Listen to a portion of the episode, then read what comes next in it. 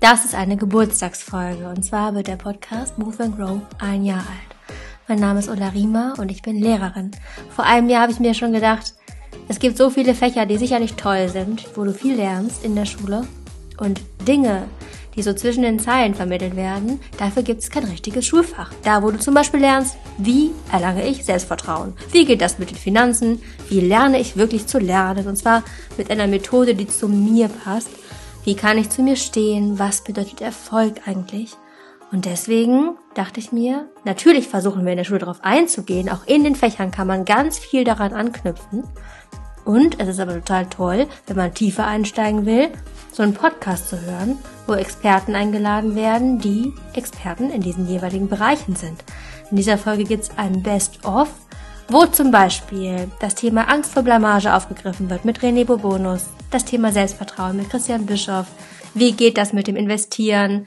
Mit Michael Krämer, Maria Sanchez sagt was dazu, warum du unbedingt du sein solltest, auch Zeichen gegen Mobbing war da, viele Schülerinnen und Schüler, unter anderem auch Marina von Marina und die Ponys, die auch ganz viel dazu zu sagen hat, wie es ist, Influencerin zu sein, Timon von Berlepsch redet darüber, wie du blöde Verhaltensweisen und Gedanken ablegen kannst, weil die nicht in Stein gemeißelt sind.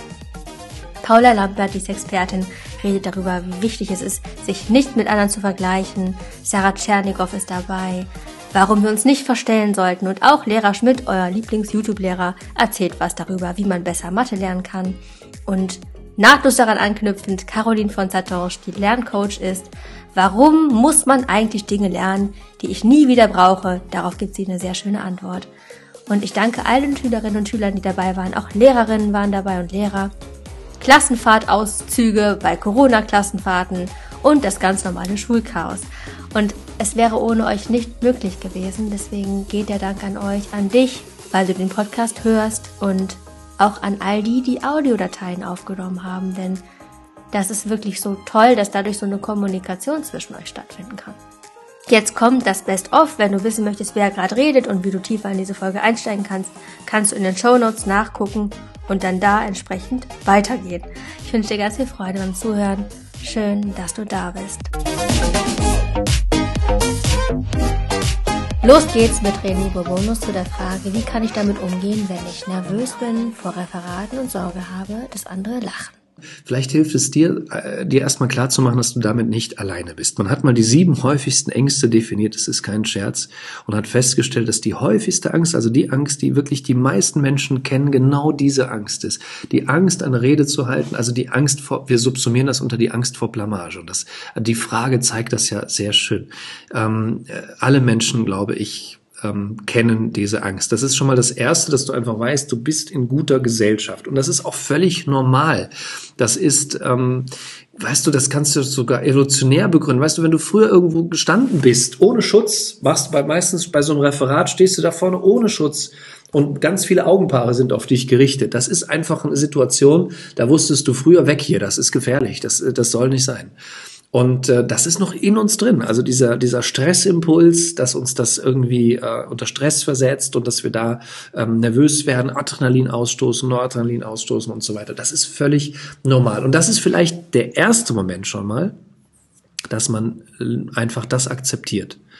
Denn jetzt werde ich noch ein bisschen ernster. Nervosität ist immer Teil des Spiels und das wird auch immer so bleiben, egal wie alt du bist. Wenn es wichtig ist, wenn es bedeutsam ist, dann wirst du nervös sein. Also Redeangst gehört einfach dazu und das kann dir schon mal helfen, als erster so, ja, sozusagen Paradigmenwechsel oder als einfach, dass du ein bisschen die Haltung oder die Einstellung dazu änderst, dass du einfach sagst, okay, wenn ich nervös werde, dann ist das eben so, weil es gehört dazu. Übrigens auch Sportler, Fußballer, wenn die die können zehn Jahre schon ganz erfolgreich Fußball spielen. Wenn die jetzt ein Spiel haben, das ihnen am Herzen liegt, das ihnen wichtig ist, werden auch die nervös, auch die Weltstars, auch ein Cristiano Ronaldo oder ein Messi, der was weiß ich wie viele Jahre Weltniveau spielt, wenn es dann in der Champions League im Halbfinale um was geht, sind die aufgeregt und nervös. Und es wäre ganz schlimm, wenn sie es nicht wären. Denn, und jetzt kommt noch etwas, Nervosität macht, dass du präsent bist. Also du kannst ja nicht nervös sein ohne Gedanken woanders. Danke René für diese tolle Antwort. Danke für alle Schülerinnen und Schüler, die diese Fragen gestellt haben. Und ich schätze diese Antwort und eure Fragen und eure Offenheit sehr. Weiter geht's mit Maria Sanchez zum Thema, warum ist es so wichtig, dass du du bist und dass du du bleibst? Für mich ist wirklich sehr, sehr, sehr deutlich, dass, was ich eben sagte, dass wir Originale unbedingt brauchen. Wir sind maximal herausgefordert auf diesem Planeten mit unterschiedlichsten Dingen. Und ich glaube, dass wir Menschen ein tolles Potenzial haben, dass jeder Mensch Fähigkeiten hat, Talente hat und dass es ein Geburtsrecht ist, dass du ein Original sein darfst und ähm, es wichtig ist, dass du auch dich mehr und mehr mit Dingen stärken kannst, die dich, die dir erlauben, aus einer, aus einem Kopie, aus einem, wir haben vorhin gesagt bei Instagram, ne, dieses ähm, ähm, sei so wie ich und dann ist alles gut, so ungefähr. Ne? Mhm. Hier ist das Leben, hier ist das Glück, sondern dass du dir, dass du hoffentlich dir erlauben kannst, mehr du selbst zu sein. Du wirst Tage haben, da geht's dir nicht gut, du wirst Tage haben, da geht's dir super. Aber wichtig ist doch, dass du immer du bist. Und das ist das eine. Also wirklich dieses, es gibt von Edward Young, dem ähm, einem Philosophen, der schon lange tot ist, der hat doch dieses wunderbare Zitat, also das, stammt von ihm, er hat gesagt, wir werden als Originale geboren und sterben als Kopien. Mhm. Und wir brauchen wirklich Originale. Weiter geht's mit Christian Bischoff, einer der Top-Speaker in Deutschland, zum Thema Wie finde ich Selbstvertrauen? Wann ist dir aufgefallen, dass man Selbstvertrauen braucht und was ist passiert? Ganz einfach, ich war 14 Jahre alt und ich wollte Basketballprofi werden und bin nach meinem ersten Spiel für die Bayern-Auswahl nominiert worden. Nach meinem allerersten Spiel, es war klar, ich hatte Talent. Auf einmal musste ich zu Lehrgängen reisen und ich hatte tierische Angst. Angst ist das Gegenteil von Selbstvertrauen und Selbstvertrauen ist die Belohnung für Angstüberwindung. Nochmal, das ist ein Satz, der so wichtig ist. Selbstvertrauen ist die Belohnung für Angstüberwindung. Das heißt, mach alles das, wovor du Angst hast, so lange, bis du keine Angst mehr hast, weil dann kommt Selbstvertrauen. Vielleicht das einfachste Beispiel in eurem Alter, ich weiß nicht, ob das bei euch noch relevant ist, in meinem als ich in eurem Alter war, war es relevant, wenn du als Junge Angst hast, Mädels anzusprechen oder als Mädels Angst hast, Jungs anzusprechen. Die Angst verschwindet nur, wenn du so lange das andere Geschlecht ansprichst, bis du es so oft gemacht hast, ähm, dass es normal ist. Es folgen Ausschnitte einer teils etwas übermütigen Klassenfahrt nach Hamburg, einer Klasse 9. Okay, das war jetzt Behind the Scenes. habt ihr Chips gegessen und habt euch an die Regeln gehalten? Wir haben uns an die Regeln gehalten. Wir schon, aber alle anderen nicht. okay, Leute. ja, hier kommt die Wahrheit ans Licht. Also auf der Klassenfahrt, äh, Partys habe ich da noch nicht richtig gespielt. Also gab es keine. Gab es keine, auf keinen Fall, ne? Nein, wirklich nicht. Wir haben nur laut Musik Nein, gehört. wir haben immer... Äh, wir, haben, wir haben nur etwas lauter Musik gehört, wenn das, geführt. wenn das Lied cool war. Ähm, ja. Was war denn das Beste bisher? Was ist am Welche coolsten, Party? Was ist am coolsten an der Klassenfahrt? Alles. Äh, alles. Die Gemeinschaft. Okay. Und Dass man rausgehen kann, so in Hamburg, so ein bisschen zur Pizza hat. was ist, andere Frage? Ja, genau, ich glaube, Ja. am, am allerwichtigsten ist, wo ist der nächste McDonalds? Wo der nächste McDonalds ist, wenn man aus der Jugendherberge geht, auf der Reeperbahn, ist der nächste McDonalds elf Minuten entfernt. Welcher McDonalds hat am besten geschmeckt von allen? Wir haben nur bei Pizza Hut gegessen. Bei Was? den ersten zwei Tagen waren wir viermal, fünfmal. Wie viele Burger habt ihr insgesamt schon gegessen? Sven von Zeichen gegen Mobbing sagt etwas dazu, ab wann man eigentlich von Mobbing sprechen kann. Unter seelische Gewalt zählen alle Dinge wie, wie Beleidigungen, wie Ignorieren, Ausgrenzen von, von Personen oder eben auch das Nachäffen, das ähm, Beschädigen oder Wegnehmen von, von Eigentum anderer Personen. Das heißt, ja, gerade diese seelischen Gewaltformen sind eben auch relativ breit gefächert, aber gerade eben auch, ja, die Gewaltform, die sozusagen gerade in Mobbing-Situationen eben auch auftritt. Es zählt nicht unbedingt die Perspektive der Person, die das jetzt gerade gemacht hat, auch wenn sie es möglicherweise in der Situation gar nicht böse gemeint wird. Aber an allererster Stelle steht da eben auch die, die Auffassung oder ja, die Sichtweise der Person, die eben gerade von Gewalt betroffen war. Und ähm, ja, deswegen kann es eben auch wichtig sein, möglicherweise solche Dinge dann eben auch mal anzusprechen. Warum verstellen wir uns so oft? Dazu mehr von Sarah Tschernikow. Also ähm, ja, ist ein, ist, ist, ist ein krasses Thema, ne? Also auch Gruppengefüge. Welche Rolle habe ich in der Gruppe? Und ich glaube, jeder Mensch von uns möchte geliebt werden und jeder Mensch möchte gemocht werden.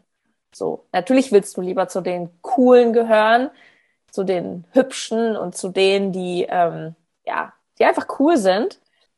Aber ich glaube, irgendwann, auch nach der Schulzeit, geht das Leben ja noch weiter, auch wenn man sich das manchmal noch nicht vorstellen kann. Ja, was ist dann, wenn ich irgendwann mal arbeite und irgendwann vielleicht mal verheiratet bin oder so?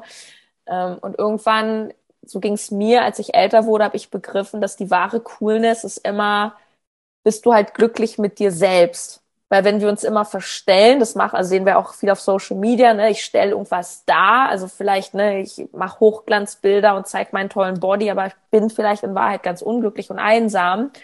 Ich glaube, da wirst du halt auf Dauer auch nicht mit glücklich. Ne? Für dich ist es ja auch super wichtig, dich echt zu zeigen und Authentizität ist für dich so ein ganz wichtiger Wert. Würdest du sagen, dass das daraus erwachsen ist? Also, dass das daher kommt, auch aus der Zeit? Ja, gute Frage. Hm. Ja, das kann ich gar nicht so richtig beantworten. Irgendwie, vielleicht bin ich einfach so. Ich äh, mag Ehrlichkeit, so ich, ich kann auch gar nicht lügen. Also ich konnte schon meine Eltern nicht nicht anlügen. So, meine Mutter hat mir immer ein bisschen Geld mitgegeben, ähm, dass ich dann in der Oberschule, wo ich war, da war gegenüber so, da konnte man sich mal Essen kaufen und dann sollte ich mir natürlich was Vernünftiges kaufen, so, eine, so ein bisschen Salat oder irgendwie. Und dann haben wir uns natürlich immer Süßigkeiten gekauft und selbst das konnte ich schon nicht. Aber ich sagte, ja, Mama, ich, äh, das Brot habe ich jemand anders gegeben, ich habe mir das und das gekauft. Ähm, ich habe auch gemerkt äh, irgendwann, dass es ist sehr anstrengend, wenn ich mich verstelle. Also es ist sehr anstrengend, wenn ich immer versuche, jemand zu sein, der ich vielleicht gar nicht bin.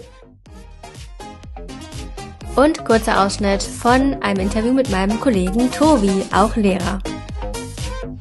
Per se fühlen sich die Lehrer ja oft überlegen da bin ich mir oft ganz nicht so ganz sicher, ne, wenn ich mir die Abiturienten angucke. Ich glaube nicht, dass die meisten Lehrer so umfassend gebildet sind wie ein Abiturient, gerade auf dem Höhepunkt seines Abiturs, wo er in allen Fächern gelernt hat und seine Leistung so gebracht hat. Ich habe nämlich keine Ahnung von Chemie oder Physik und der Schüler aber schon. Also ich glaube, so eine breite Bildung, so eine umfassende Bildung hat man dann am Ende wirklich erreicht. Das hat man durchaus dem Lehrer auch voraus da kann man stolz drauf sein und da kann man auch wirklich dann, wenn man ein schlauer Kopf ist, dem Lehrer auch durchaus die Stirn bieten. Das unterscheidet dann die guten von den schlechten Lehrern, wie man dann reagiert. Ne? Genau. Aber weil, wie gesagt, ne, die Lehrer sind das Recht haben gewohnt, das ist ja nur noch meistens so. In dem eigenen Fach, definitiv, ja, also klar. tatsächlich, ne? und dann gerade bei den kleineren Schülern, Schülerinnen. Ja, aber wenn man mal so Unterhaltungen von Lehrern sich anhört untereinander, dann ist das Recht haben, glaube ich, ein ganz wichtiger Punkt. Auch unter Lehrern. Mhm. Und dieser wunderbare Spruch, schöne Grüße gehen raus. Shoutout an äh, René Bourbonus, der hat gesagt, oder er hat von, seinem, von einem seiner Lehrer gehört. Was er auch lange nicht wissen wollte und nicht für Wahrheiten wollte, ging mir genauso. Weil du kannst entweder Recht haben oder glücklich sein. Zu Gast war Basti, ein Oberstufenschüler. Vielen Dank. Allgemeiner Lebensratschlag. Allgemeiner Lebensratschlag. Das ist jetzt der Grund vorher. Guck mal, hier ist Schule. Äh, ja, zu, zu Ende der Stunde. Welche halbe Stunde haben wir überhaupt? Ja. Das ist die Uhr nicht falsch? Ja, die geht absolut falsch, die Uhr. Wir haben 3 Uhr, oder? 3. Eben, weil da, 15 Uhr. Weil da gerade 2 stand, war ich ja. sehr verwirrt. Ja, sehr verwirrt. Wir reden länger als 10 Minuten eigentlich. Ja. Ähm, äh, allgemeiner Lebensratschlag. Das ist aber eine schwierige Frage. Die kommt doch immer, die hast du doch schon schon für dich Ja, aber ich habe nicht dran gedacht, dass ich mir auch das selber dann irgendwann beantworten muss. Hier sind zwei, also zwei Sachen. Also von, mir ist auch, von mir ist auch drei Sachen oder zehn. Also ich glaube zum einen eben, es muss nicht der Weg geradeaus sein, der der richtige ist. Das heißt, man muss jetzt nicht in der Schule einen 1-0-Schnitt haben, um sein Ziel zu erreichen. Dann macht man vielleicht irgendwie einen Umweg und kommt ans Ende ans Ziel. Man soll sich einfach nicht so mega viel Druck machen, weil Schule ist nicht alles im Leben und es gibt immer zwei Wege zum Ziel so. Und der andere ist einfach, wenn es dir nicht gut geht, dann sag Hilfe und weine und hol dir einfach Hilfe und dann geht's dir irgendwann wieder gut, aber steh dazu, weil ich glaube, das Gefährlichste, was man kann, ist alles zu unterdrücken einfach. Danke, Basti. Stark. Schön. Und hier Lehrer Schmidt, euer Wunschgast. Wie viel Zeit sollte man am Tag so für Mathe investieren? Also was sagst du, wie lange ich am Tag für Mathe arbeiten sollte? Jetzt mal abgesehen von Hausaufgaben, so wenn ich für eine Arbeit lerne oder so. Glaubst du, das ist viel Aufwand oder doch eher weniger? Und ähm, wie würde ich dann auch am besten dann lernen und arbeiten? Also ich habe meine Lernkarten immer parallel zum Unterricht oder zu den Vorlesungen geschrieben und habe sie dann einfach auf einen großen Haufen geschmissen. Und wenn dann die Prüfung anstand, dann sind äh, meine Kommilitonen in der Regel angefangen und haben alles zusammengerafft und ich hatte den Stapel schon fertig. Das spart einfach irre viel Zeit, wenn man sich nach dem Unterricht eben hinsetzt und das zusammenträgt. Das mögen dann vielleicht am Tag mal fünf oder zehn Minuten sein.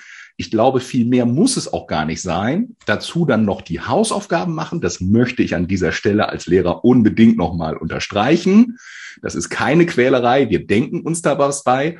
Und ich glaube, das reicht dann aber auch. Also wenn man wirklich permanent am Ball bleibt, dann ähm, kriegt man auch nicht so Stress, wenn dann auch mal drei Klausuren in der Woche geschrieben wird, sondern permanent lernen und dann ist man auch fit für die Klausur. Das ist eine wahnsinnig gute Strategie. Da erinnere ich mich an mein Studium, da gab es auch einen Kommiliton, der hat das genauso gemacht, der hat immer alle Noten gerockt. Und alle haben sich immer gefragt, mein Gott, was macht der denn jetzt schon am ersten Tag der Vorlesung, sich da hier so ein Stress? Und das war für ihn dann überhaupt gar kein Stress im zusammengefasst. Also es war wirklich. Ja, so ist es.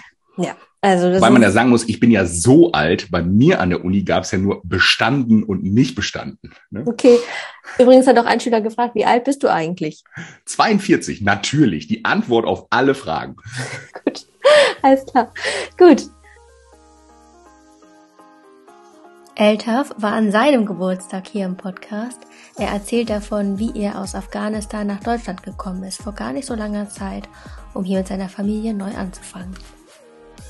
Ja, vielen Dank. Äh, ich heiße Eltaf und äh, ich bin 15 Jahre alt und ich komme aus Afghanistan. Mhm. Und wie lange bist du schon in Deutschland? Ich bin hier in Deutschland seit äh, acht Monaten. Ja, mhm. ich wohne hier seit ja. acht Monaten. Ja, Wahnsinn. Und du bist ja noch nicht so lange hier und du kannst so gut Deutsch. Wie hast du dir denn bitte Deutsch beigebracht? Ja, also äh, ich, ich, ich denke, dass äh, also Silbermotivation, ja. Silbermotivation ist äh, sehr wichtig, wenn jemand möchte eine Sprache lernen. Mhm. Also bei mir ist es so, wenn ich hab, wann ich äh, in Griechenland war, also da äh, habe ich äh, auf YouTube gelernt, da mhm. habe ich auf YouTube mit YouTube gelernt und äh, wann ich äh, bin hier gekommen und danach äh, da war viel, äh, das, äh, es war sehr schlimm, da war Corona so viel, also Corona-Kreises mhm. äh, und ich, ich konnte nicht zur Schule gehen und danach, ich war zu Hause und wie man sagt, müde und langweilig mhm. und danach habe ich gedacht, dass warum soll ich nicht durchlernen und danach ja. habe ich ein bisschen, bisschen durchgelernt und jetzt kann ich sprechen. Timon von Berlisch zum Thema ich bin halt so, kann man das sagen? Oder ist der Charakter langfristig änderbar? Du bist ein wundervoller Mensch, bist einzigartig und du bist nicht kaputt. Also du bist keine Maschine, die kaputt ist, sondern du hast einfach nur Verhaltensweisen und Reaktionen gelernt. Dein Gehirn hat gelernt über die Vergangenheit, über seit der Geburt Verhaltensweisen, Reaktionen, Gefühle, Überzeugungen gelernt. Und nach diesen Lernmustern handelst du. Ich unterscheide mal zwischen Charakter und Persönlichkeit. Du wirst mit einer bestimmten Persönlichkeit geboren und diese Persönlichkeit ist eigentlich nicht veränderbar. Du bist halt irgendwie ein aufgeregter Mensch oder nicht aufgeregt. Also sieht man ja, zwei Kinder werden geboren in der gleichen Familie. Der eine ist ein völlig anderer Mensch als der andere. Und dann kommt der Charakter dazu. Und der Charakter ist das, was sich entwickelt. Das ist das, was dir beigebracht wird von den Eltern, äh, von den Erfahrungen, die du machst, von der Gesellschaft, von all dem, was so in deinem Leben passiert. Und wenn dieser Charakter aber dich limitiert, wenn dort Verhaltensweisen, Gefühle in deinem Leben dich limitieren, dann darfst du verstehen, dass das nicht in Stein gemeißelt ist, dass das einfach nur Lernverhalten, Lernprozesse sind, die da passiert sind. Und du kannst dein Gehirn umlernen. Dein Gehirn ist dafür gemacht, sich das ganze Leben lang zu verändern. Es verändert sich ständig. Das ist der Begriff der Neuroplastizität, also die Fähigkeit des Gehirns, sich zu verändern. Wenn du also eine Eigenschaft an dir nicht magst, weil sie dich limitiert, wenn du Angst vor Dingen hast, die dich äh, einschränken, dann ist es möglich, mit Methoden dein Gehirn so umzutrainieren, dass du nicht mehr so dich verhältst, nicht mehr so fühlst oder reagierst. Warum lerne ich in der Schule Dinge, die ich doch später offensichtlich nicht mehr brauchen werde? Dazu Caroline von Satange, Lerncoach. Und jetzt kommt aber ein Problem, was ich selber auch habe und was ich auch mit Schülern auch teile, nämlich, dass ganz oft, so sehr man sich auch manchmal als Lehrerin oder Lehrer bemüht, dass man trotzdem an einen Punkt kommt, wo selbst das Thema, was man so motivierend wie möglich oder so lebensnah wie möglich einführen möchte, dann trotzdem in Frage gestellt wird. Dann habe ich gefragt, ob die Schülerinnen und Schüler dann Sinn drin sehen. Und das ist folgende Antwort jetzt. Ich denke, uns allen bewusst ist, dass ich mir das nach dem Abitur nicht gemerkt habe. Also ich werde mir nicht die genauen kleinen Schritte merken. Mhm. Verstehe. Ja, verstehe. Super gute Antwort. Ich finde, dass da Schule so ein bisschen zu wenig Individualisierungsmöglichkeiten bietet. Also man kann nicht so wirklich wählen, schon also was, was man später braucht, wenn man schon einen klaren Gedanken hat, sage ich jetzt mal. Okay. Was würdest du da für Tipps geben, wenn Schüler nach der Sinnfrage fragen oder die Sinnfrage stellen? Also mein liebstes Beispiel dafür sind eigentlich Profisportler. Also nehmen wir Fußball. Der FC Bayern zum Beispiel, die haben ja jeden Tag Training und die haben ganz tolle Physiotherapeuten und die machen Krafttraining, wo sie sozusagen an Geräten arbeiten und die machen aber zum Beispiel auch Yoga. Ich kenne zum Beispiel deren Yoga-Lehrer ähm, und die machen alle möglichen Dinge jeden Tag, die nichts mit dem eigentlichen Fußball zu tun haben. Eigentlich spielen die gerne Fußball. Eigentlich sind die gerne da auf ihrem Feld und kicken Bälle in Tore. So. Aber um das gut machen zu können, müssen sie diese unendlich vielen Sachen drumherum machen die müssen total gesund essen und dürfen keinen Alkohol trinken und so weiter und so fort. Und beim Lernen ist es ganz genauso. Du musst richtig, richtig viele Dinge lernen, damit du lernen kannst. Also, du möchtest vielleicht später ein bestimmtes Fach studieren. Und in dem Fach muss man dann eben ganz, ganz viel lernen. Und wenn du das machst, dann kannst du nicht dahin kommen und sagen so, ich habe ähm, total Lust, das hier alles zu machen, was ihr macht aber bis jetzt ähm, habe ich noch nicht gelernt, sondern du musst da hinkommen und schon sportlich sein. Und wie wirst du sportlich? Eben indem du diese ganzen langweiligen Kraftübungen machst. Die bringen dir das Denken bei. Wenn du solche Sachen lernst, dann weißt du einfach später, ich kann mich in so komplexe Dinge eindenken. Und das ist es schon. Einfach zu sagen, okay, das ist was Kompliziertes, das verstehe ich nicht auf den ersten Blick. Ich versuche mich da jetzt reinzudenken, ich versuche das zu lernen und ich trainiere mein Gehirn. Und durch dieses ständige Trainieren wird mein Gehirn immer, immer besser werden. Und dann habe ich später einen richtig guten Kopf. Und wenn ich dann in meinem Studium bin, dann weiß ich, egal was da kommt, egal wie komplex, ich schaffe es, mich da reinzudenken. Und kleine Solo-Folge zum Thema Erfolg. Noch eine coole Sache. Der Typ, der die Glühbirne erfunden hat, der hat so oft probiert und probiert und probiert. Der hat es nicht von heute auf morgen erfunden, die Glühbirne, ja. Dem ist nicht von heute auf morgen das Licht aufgegangen, bildlich gesprochen. Nein, der hat mindestens, sagen wir mal, tausend Versuche gebraucht. Und irgendwann ist mal jemand zu ihm hingekommen und hat gefragt, sag mal Mensch, wie hast du da denn irgendwie überhaupt durchgehalten? Warum hast du nicht aufgegeben? Ist ja voll ätzend. Du bist 999 Mal irgendwie gescheitert. Ist doch scheiße. Was hat er gesagt? Er hat gesagt, naja, wissen Sie, ich habe einfach 999 Mal herausgefunden, wie es nicht funktioniert. Merkt ihr, was der Typ gemacht hat? Der hat den Misserfolg als Erfolg gesehen, also umgedreht, im Sinne von, er hat damit einen weiteren Weg Richtung Ziel geschafft. Investieren bis Bitcoin mit Michael Krämer.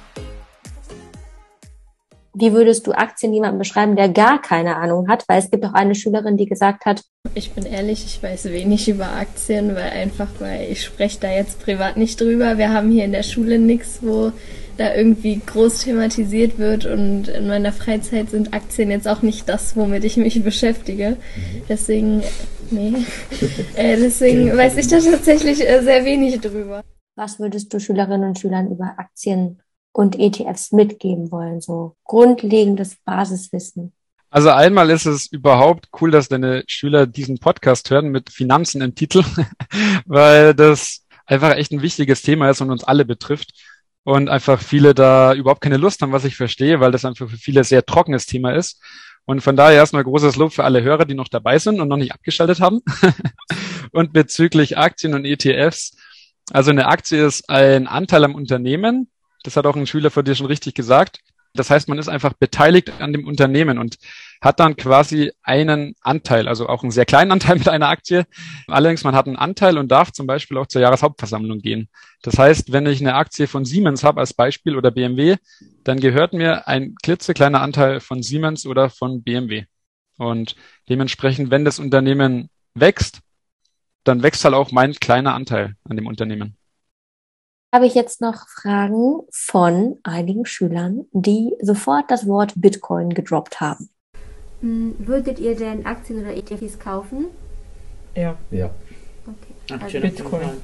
Mhm. Und bevor wir jetzt einsteigen, was das überhaupt ist, wie das funktioniert, würde ich einfach mal starten, was so die Vorurteile sind, mit denen man vielleicht jetzt vorher noch aufräumen sollte. Also du hast, glaube ich, auch, wir hatten schon mal ein Vorgespräch, da hast du gesagt, dass du erstmal dachtest, lieber Finger weg von Bitcoin. Wahrscheinlich auch, weil du mhm. wie ich auch übrigens, wenn wir Vorurteile hatten und die langsam abbauen können, wenn wir uns darauf einlassen.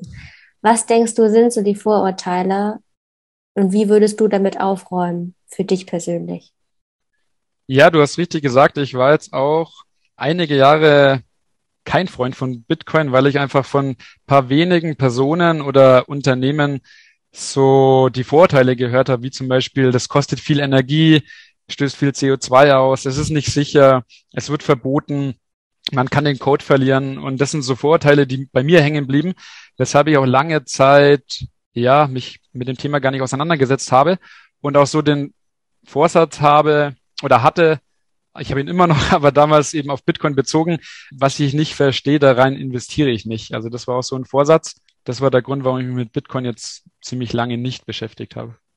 Und jetzt mittlerweile hast du, glaube ich, seit Herbst, seit Oktober hast du angefangen, ne? Hm. Genau, seit Oktober haben wir mich jetzt intensiv mit Bitcoin beschäftigt, also davor auch schon ein bisschen.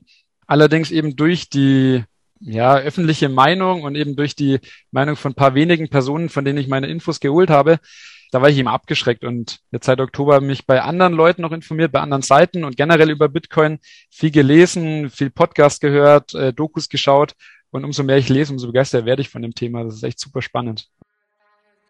Marina von Marina und die Ponys zu ihrem Leben als Influencerin. Du hast gerade eben gesagt, dass die Abonnentenzahl extrem steigt. Hast du irgendwann auch schon mal gedacht, so, boah, krass, also am Anfang vielleicht dachtest du das, boah, heftig. Es geht, wird immer mehr und immer mehr. Hast du, hat dich so ein bisschen gestresst oder war das für dich einfach nur einfach ähm, cool? Nee, ich fand es einfach cool tatsächlich. Ähm, man sieht es am Anfang eh immer schneller. Wenn du jetzt 10.000, dann hast du ganz schnell die 20.000, bist du von 153.000 auf 154.000. Irgendwann wird es langsamer, weil es gibt halt nicht so mega viele Menschen, die Pferde so das interessiert und so. Und irgendwann wird es auch langsamer von den Abonnenten, aber am Anfang stieg das schon echt relativ schnell. Mm, und es war einfach cool zu sehen. Also ich habe es irgendwie auch gar nicht realisiert und äh, ja, aber ich fand es eigentlich cool. Also mich hat es gar nicht gestresst. Ich meine, ich wollte es ja eh immer machen und am Anfang ist es eh noch mal entspannter gewesen, weil ich war in der fünften Klasse. Das Leben war noch ganz entspannt. ähm, ja, also deswegen war das für mich nie stressig damals. Ja, ich glaube auch, das ist, habe ich auch letztens noch mit, ich glaube in einer der letzten Folgen darüber gesprochen, wie wie das mit dem Träumen, auch je älter man wird, desto weniger träumt man und desto weniger kann man sich auch erlauben, weit zu denken und groß zu denken. Und ich glaube, als Kind ist es einfach so viel einfacher, ja. sowas zu starten und dann mit so einer ganz, so ein bisschen wirklich schöne Naivität ranzugehen. Ne? Ja, das mhm. stimmt. Paula Lambert, Sexpertin, hat darüber gesprochen, wie unnötig es ist, sich zu vergleichen. Also, sich mit anderen zu vergleichen, ist natürlich eine Falle, die man gerne mal tritt. Äh, das geht mir nicht anders. Äh, geht allen so, glaube ich. Äh, aber da gibt's mehrere Probleme. Erstens ist das der erste Schritt ins Unglück. Tatsächlich ähm, weil du auch niemals ein Ziel damit erreichen wirst, weil es immer jemanden geben wird, der lustiger ist, cleverer, schlauer, reicher, schlanker, sportlicher, pummeliger, großbrüstiger, was weiß ich. Äh, da gibt es ja eine unendliche Vielzahl an Möglichkeiten, wie man sich vergleichen kann. Und darum ist es äh, für den Frieden der Seele wahnsinnig wichtig, dass man das äh, ja nicht so spät wie ich in den Griff kriegt einigermaßen, sondern möglichst früh damit anfängt. Und ähm, wenn ihr da jetzt schon drüber nachdenkt, seid ihr auf jeden Fall auf dem richtigen Weg, weil der Vergleich auch keinerlei Funktion hat, äh, außer vielleicht in Konsumverhalten zu münden. Aber äh, es macht ja nichts mit euch. Dann ist jemand sportlicher und also und was jetzt? Ja, die, die andere Person ist sportlicher. Ja, ist halt so. Das Einzige, was da hilft, ist halt dem Wunsch, eine Handlung folgen zu lassen. Aber vielleicht habt ihr auch gerade äh, andere äh, Bereiche im Leben, wo die Energie hinfließt. Also das mit dem Vergleichen kann man sich wirklich sparen. Das ist eine wahnsinnig mühevolle Zeitverschwendung. Lasst es. Aber das ist natürlich leichter gesagt als getan. Äh, das Wichtigste, um da überhaupt hinzukommen, ist zu verstehen, wer man eigentlich ist und was so die eigenen Baustellen sind. Ja, äh, Ängste, ähm, Sorgen, äh, merkwürdige Eigenschaften vielleicht. Und da kann ich euch einen abkürzenden Rat geben. Versucht nicht, das zu verstecken, ja, oder, oder so zu tun, als hättet ihr keine Ängste, Sorgen, ja, vielleicht Neidgefühle sogar oder so, sondern steht dazu. Erklärt euch anderen Menschen. Und das ist das, was man Authentizität nennt.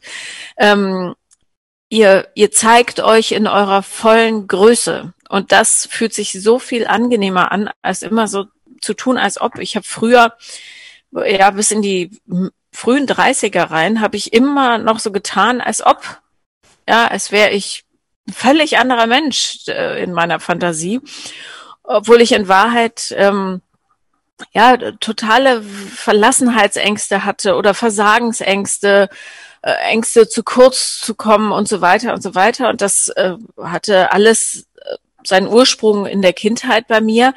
Aber als ich angefangen habe, dazu zu stehen, wer ich bin und dann aber auch zu, äh, zu kommunizieren, was mich gerade äh, triggert. Ja, ich bin jetzt sauer, weil XY. Äh, umso eher verstehen einen die Menschen und umso eher sammelst du genau die Leute um dich rum, die wirklich zu dir als wahrer Mensch passen.